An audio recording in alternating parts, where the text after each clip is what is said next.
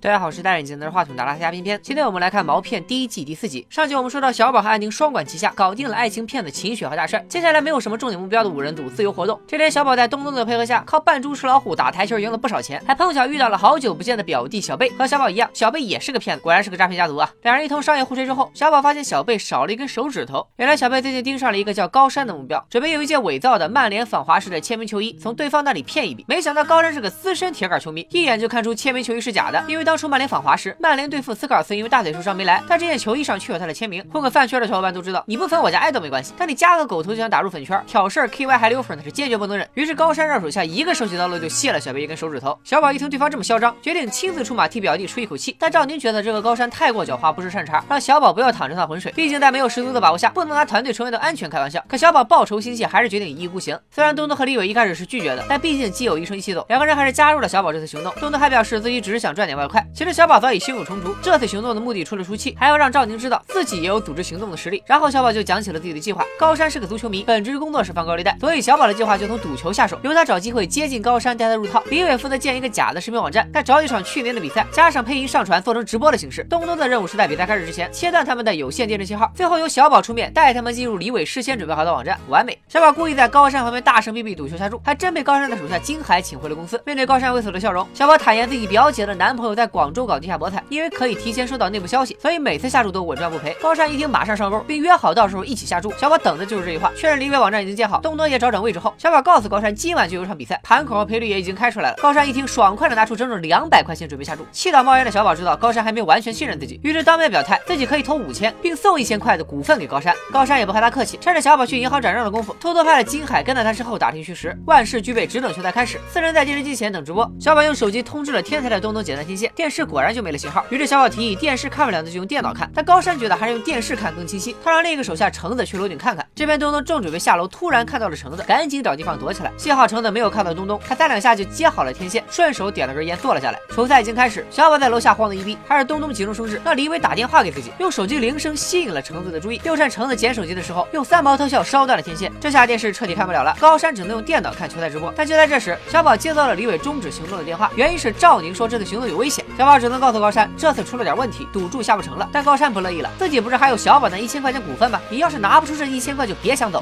小宝一听，你这不是明目张胆的讹人吗？此时手机又响了起来，这一次是赵宁打来的，他让小宝撑着点，自己马上到。很快，赵宁就赶到了高山的公司，解释说，因为最近公安严打，之前投注的那个俱乐部经理被警察提讯，辛苦建立的关系网崩了，现在只能转投国外的比赛。说着，赵宁就打开了一个网站，里面正播着马来西亚的足球比赛。一场比赛下来，结果和赵宁说的一模一样。这下高山终于相信他们有内部消息了。赵宁说，三天后还有一场比赛，这一次高山爽快的答应投五万块钱。赵宁和小宝出来的时候已经是晚上了，小宝还在为赵宁。打断他行动的事情生气，赵宁和他解释，高山是个铁杆足球迷，和那些热爱发电的粉丝不同，他可是在足球上真金白银砸下过不少钱的。国内的赛事难保他没有看过。再说了，现在新浪、腾讯这么发达，只要他去网上搜一下比赛结果，那还不直接一手来狼送给你？更何况你们准备的比赛录像里还有上一场比赛已经被红牌罚下的队员。小宝虽然不服气，却也无话可说。他问赵宁有没有和自己一样犯过错，赵宁表示确实有过一次，所以就隐退了两年。正聊着，赵宁的鞋跟掉了，小宝二话不说脱下自己的鞋给赵宁。回到家，三人组看着穿着袜子、提着高跟鞋的小宝，一脸怀疑。小宝的解释是赵宁鞋跟掉了，让大家不要瞎想。同志们，又一条感情线出现了。不知道小宝、赵宁这一对 CP，你们想站不想站呢？第二天，小宝从高山那里拿到五万块钱，但为人谨慎的高山让金海一路陪着小宝去银行。眼见金海寸步不离，怎么甩都甩不掉。东东和安宁只能上前帮忙，趁着安宁拖住金海的空档，小宝一个蛇皮走位甩掉了他。小宝来到公园找到小贝，给了他一笔钱。等小宝走后，我们才发现这个小贝居然偷偷带了狐狸的人过来。小宝回去的路上发现被人跟踪，绕了一大圈才甩掉尾巴回到住处。又接到了小贝的电话，电话里一个女人点名要找赵宁。赵宁带着小宝见了狐狸那边的代表甜甜和小贝。原来小贝也是狐狸的人，他的。手指头并没有被砍，一切都是甜甜的主意，目的就是为了让赵宁他们加入狐狸。但赵宁以自由惯了，受不了拘束为由，拒绝了甜甜的邀请，双方不欢而散。毛片讲的第四集，狐狸组织和五人组之间的纠葛越来越深。身为地头蛇的狐狸，为什么要对赵宁以礼相待？连小宝的亲戚都是狐狸的一员，狐狸组织的规模到底有多大？有没有可能身边还有更多狐狸的人，只是大家没有发现呢？想继续听片片解说下一集，那就